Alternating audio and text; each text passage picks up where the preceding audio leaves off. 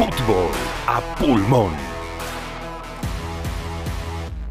Buenas, buenas, buenas, ¿cómo andan? Estamos en un nuevo podcast, en un nuevo episodio de Un Argentino en, en este caso, prácticamente los cinco continentes.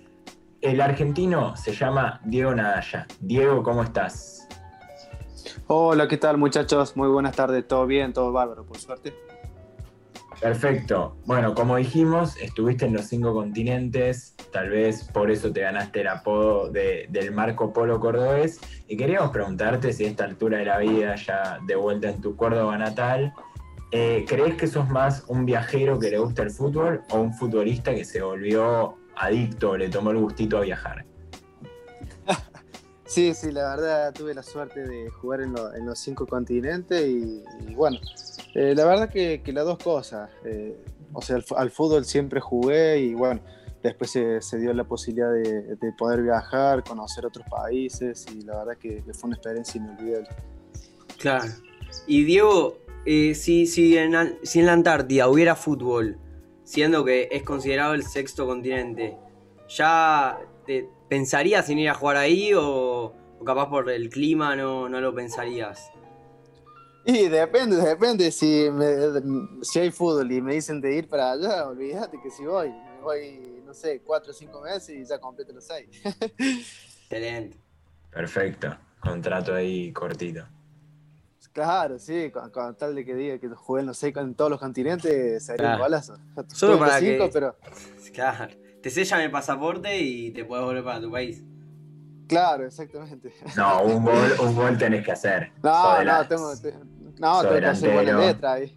Exactamente, hago un par de goles, los dejo contentos y me pego la vuelta.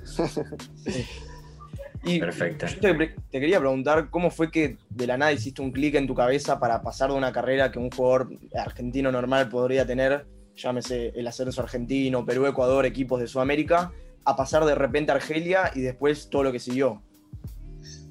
Sí, la verdad que sí. eh, por ahí mi sueño cuando era joven era jugar en, muchos países, eh, vivir también en otros países, eh, o sea, gracias al fútbol y, bueno, después se fue dando solo, ¿no? Como decimos, estuve en Perú, en Ecuador y, y bueno, después me salió la, la posibilidad de, de ir para Vanuatu y, o, para, o para Argelia también y, bueno, se fue dando, se fue dando todo solo. Yo la verdad que, que no es que quise, sino que eh, fue, fue las propuestas que me, que me trajo mi representante en ese momento. Claro, y una pregunta un tanto más filosófica, que es, eh, teniendo en cuenta que tal vez en 2011 vos comentaste a varios medios que tenías miedo de salir del país y para 2017 ya había jugado en los cinco continentes. El concepto tal vez de zona de confort, ¿lo eliminaste o medio que pudiste encontrarlo en todos los lugares en donde estuviste? Eh, sí, como decís vos, eh, nunca había salido del país, ni siquiera, viste que por ahí todos se van a Brasil de vacaciones a otro país con la familia. Yo nunca me había ido a otro país ni de vacaciones. Eh, yo la primera vez que salgo del país fue con, fue con la selección sub-20, que fuimos a una gira allá por Canadá y también por Corea. Eso fueron la primera vez que salí del país, en el año 2008. Y, y bueno, después empezó en el 2000, en el 2011 ya me fui para, para Perú y ahí comenzó todo. Ahí ya tenía la cabeza más abierta, eh, más conocimiento, así que ahí ya, ya salí de la zona de confort. Bien. Y Diego, ¿cómo es la cultura, la, la cultura india en relación al fútbol? ¿Cómo es eso, medio, medio carnívora la pregunta, pero ¿cómo es para un argentino que le saquen el asado, capaz, porque en, en India, como, como todos sabemos, la vaca es sagrada? ¿Cómo, cómo se vive el fútbol ahí, en general? Sí, olvídate, ahí asado, olvídate que no había, así que imagínate cuando llegué de la India, el primer día que llegué para Córdoba, ¿sabes qué? Terrible asado me metí. y bueno, después cuando, cuando llego a la ciudad de Bombay, ahí la India, eh, la verdad que, que el fútbol, bueno, se vive más o menos igual que, que en todos los países, muy apasionado. Eh, bueno, nosotros eh, vivíamos en un hotel ahí en la India, vivíamos todos juntos, cada jugador tenía su habitación, eh, comíamos todos juntos ten- en la cocina del hotel, ahí vos tenías diferentes tipos de comida para, para servirte y comer, o sea, si querías comer pescado, comías pescado, si querías, por ejemplo, no había carne de vaca, pero había carne de búfalo y la verdad que estaba rica también, así que podías comer carne de búfalo, pollo, puré. Eh, un poco de todo, ¿no? Por ahí tenía, estaba dividida la comida, en un sector estaba la comida india, que por ahí yo no iba nunca porque tenía mucho picante y no comía picante. Así que yo siempre comía lo, lo de siempre, la, dieta, la dieta y la comida de, un futbolista, que son las pastas, la ensalada y todo eso.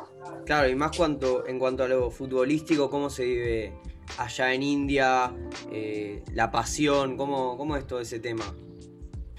Sí, sí, allá obviamente no se vive tan eufóricamente como el fútbol argentino, se vive más tranquilo.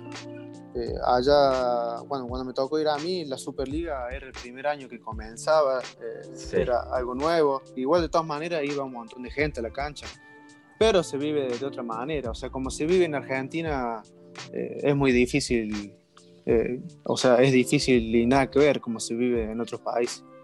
Sí.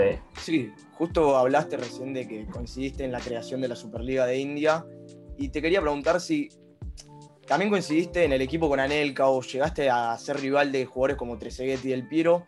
¿Cómo te cambió a vos eso como futbolista? Eh, ¿qué, te, aportó?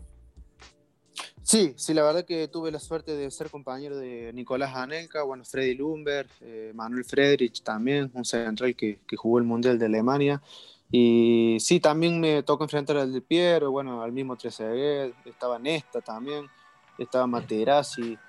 Eh, no, la verdad que, para mí fue para mejor, porque yo obviamente yo los miraba esas estrellas, esos jugadores que habían triunfado en Europa, eh, esos muchachos la verdad que, que están salvados por el fútbol y, y la verdad que yo los miraba, los admiraba también porque porque la humildad que tienen es impresionante. Y bueno, trate de aprender todo, todo lo, positivo y lo mejor de ellos, de cada uno. Qué, bueno eso. Y nada, preguntarte una, cosita mínima y después una pregunta más grande. La cosita mínima era qué opinás, no sé si lo viste, eh, sobre el documental de, tu, tu, ex compañero Anelka. Y lo otro era, eh, recién te preguntamos por qué te aportó esa experiencia en India vos ¿Y qué le podías aportar vos como argentino, un delantero que por lo que vimos, la palabra creo que es picante, un delantero picante, eh, al fútbol ahí en India? Sí, eh, bueno, primero sí, eh, vi el, documental de Nico Anelka en Netflix, la verdad que, está buenísimo. bueno, tuvo ahí un inconveniente con, el entrenador y, bueno, bueno, más detalles no te lo voy a dar porque está todo ahí. Así que bueno. Y después de Nicolás aprendí un montón, la verdad que, que el profesionalismo que tenía ese muchacho era 100%. Eh, por ejemplo, mira, te cuento, después de los partidos por ahí salíamos a algún bar o a algún boliche porque habíamos ganado y salíamos a festejar y, y él no salía, se quedaba en el hotel. Eh, la verdad que, que 10 puntos. Me dejó muchas cosas positivas. Eh, hasta el día de hoy sigo hablando con él bueno, él vive en Dubái ahora y bueno, me dijo que cuando, si algún día ando por allá, que vaya a visitarlo. Y bueno, y después me repetí la tercera. Sí, que era eso, que podías darle vos como un delantero tal vez picante eh, al fútbol de India, eh, cómo era el fútbol, tal vez ahí si era trabado, si era, se adaptaba a tu juego, cómo marcabas tal vez vos la diferencia allá. Sí, sí, la verdad que, bueno, mm, fue muy buena también la experiencia con lo deportivo. Eh, yo estaba en Almirante Brown, en Argentina, se me había terminado el contrato y bueno, estaba esperando ahí. Me habían llamado varios equipos del Federal A también, viste, pero bueno, por ahí es para renegar mucho en los equipos del Federal A porque por ahí no te pagan, eh, si te quieren echar te echan. Eh, la verdad que era para renegar. Y bueno, me salió la posibilidad de, yo tenía un contacto griego, un amigo griego allá que yo había jugado en Grecia y, me ofreció esta oportunidad de trabajo.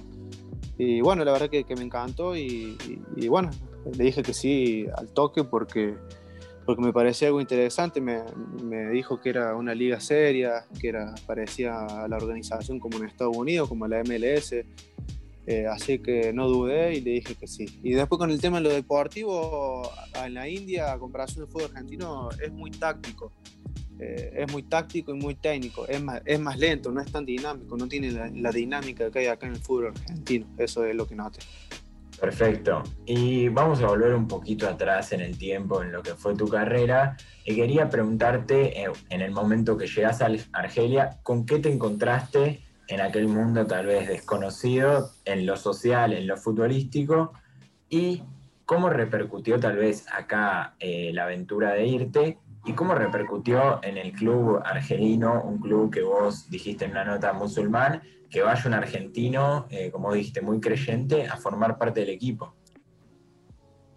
Sí, sí, la verdad que fue, una experiencia eh, extraordinaria, muy rara. Yo llego al aeropuerto de Argelia, por ejemplo, estaban todos los carteles en árabe, no entendía, no entendía nada. Se me complicó al principio y, bueno, eh, decir que viajé con el representante que me llevó, que habla español también, y bueno, él me dio una mano para el tema, para el tema del idioma. Si bien eh, inglés lo tenía muy básico, pero lo tuve lo tuve que afinar un, un poco más al inglés para, para, poder comunicarme allá.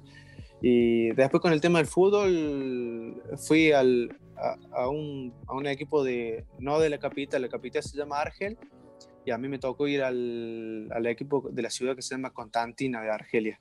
Y bueno, ahí había dos equipos, el nuestro y el otro que la verdad ya no me acuerdo el nombre. Y había, había mucha, mucho, mucha rivalidad, mucha gente, iba muy mucha gente a la cancha. Eh, apenas llegué yo, justo fui al clásico, que había, un, por ejemplo, un amistoso de verano, y bueno, jugó el equipo mío contra el otro equipo de la ciudad.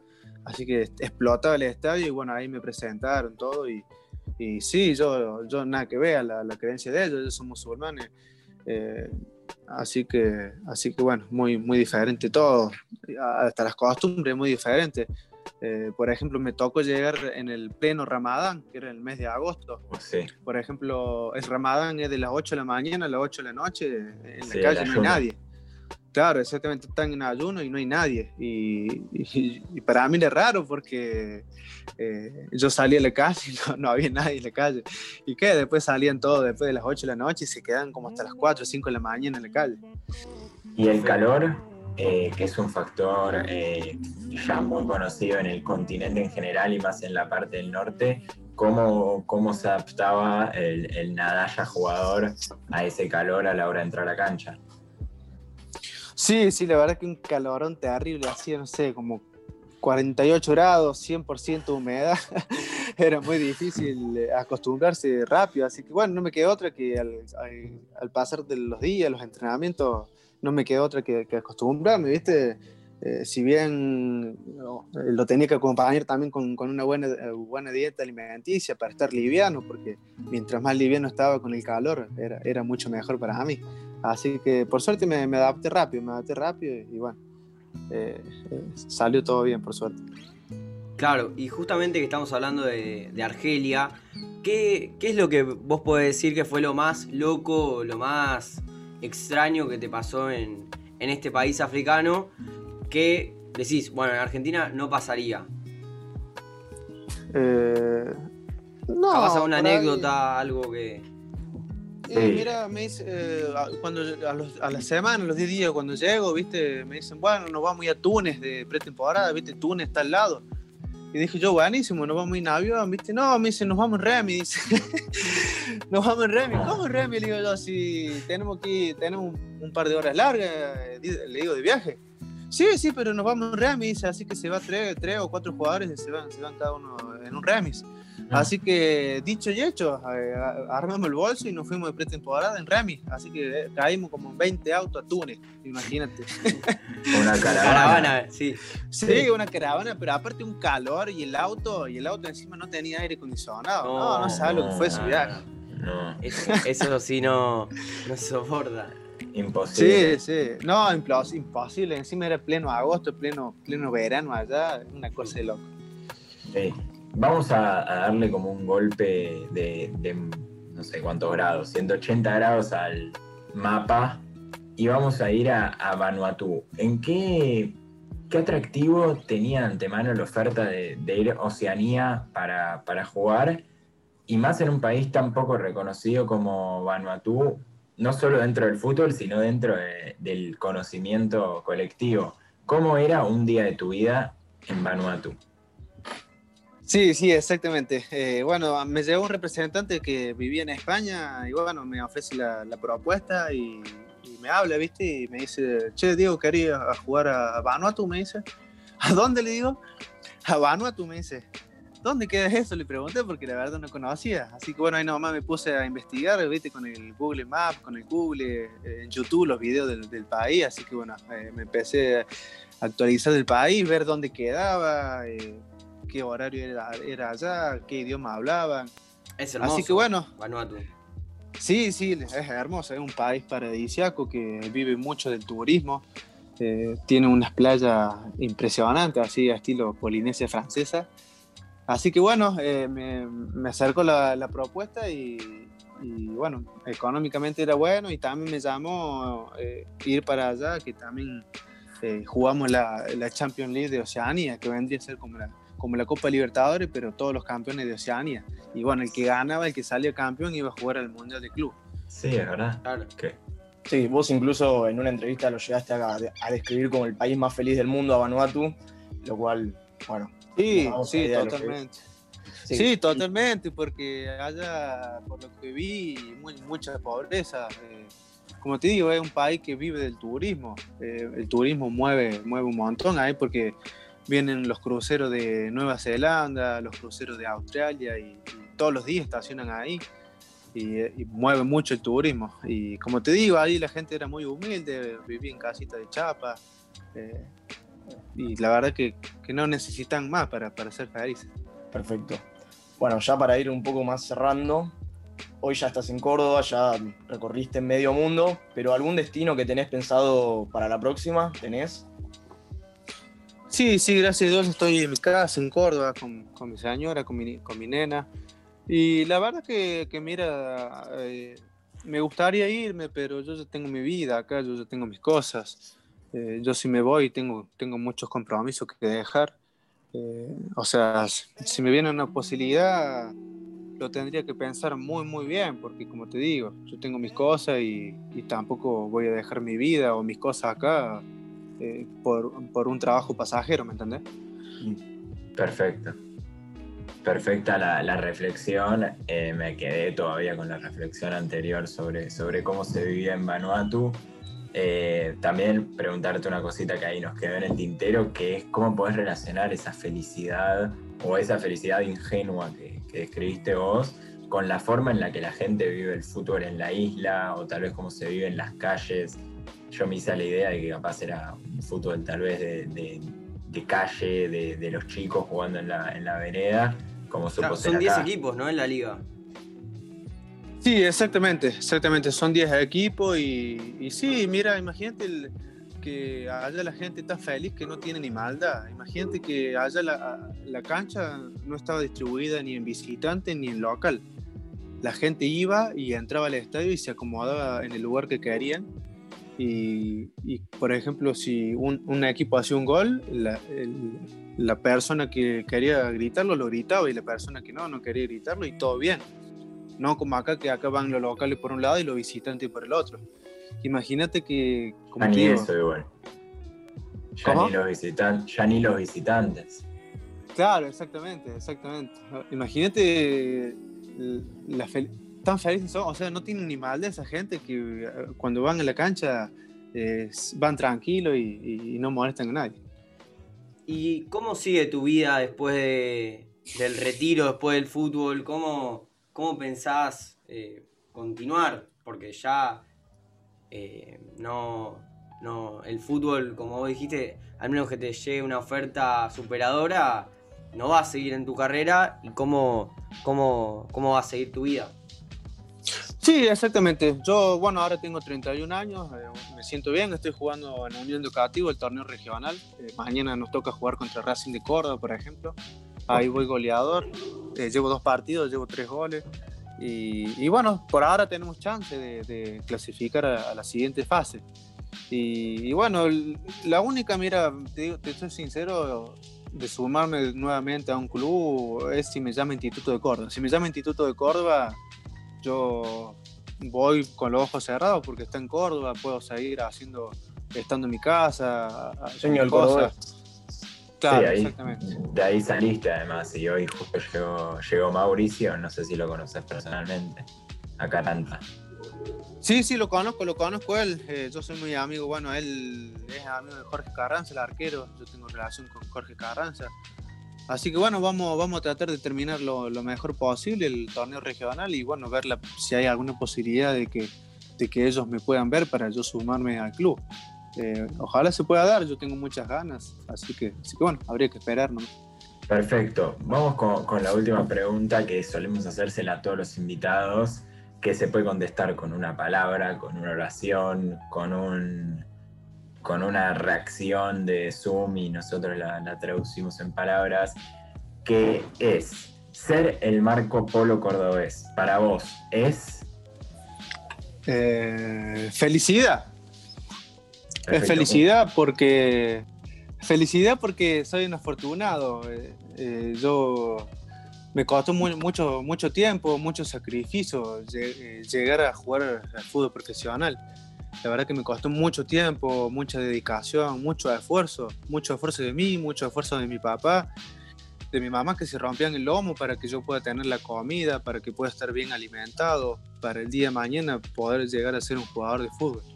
Y después, eh, eh, hoy tengo 31 años y miro hacia atrás y me pongo a ver en todos los clubes que jugué, todos los contratos que firmé, eh, la verdad que algo, algo muy, muy positivo y, muy grosso haber conseguido todo eso.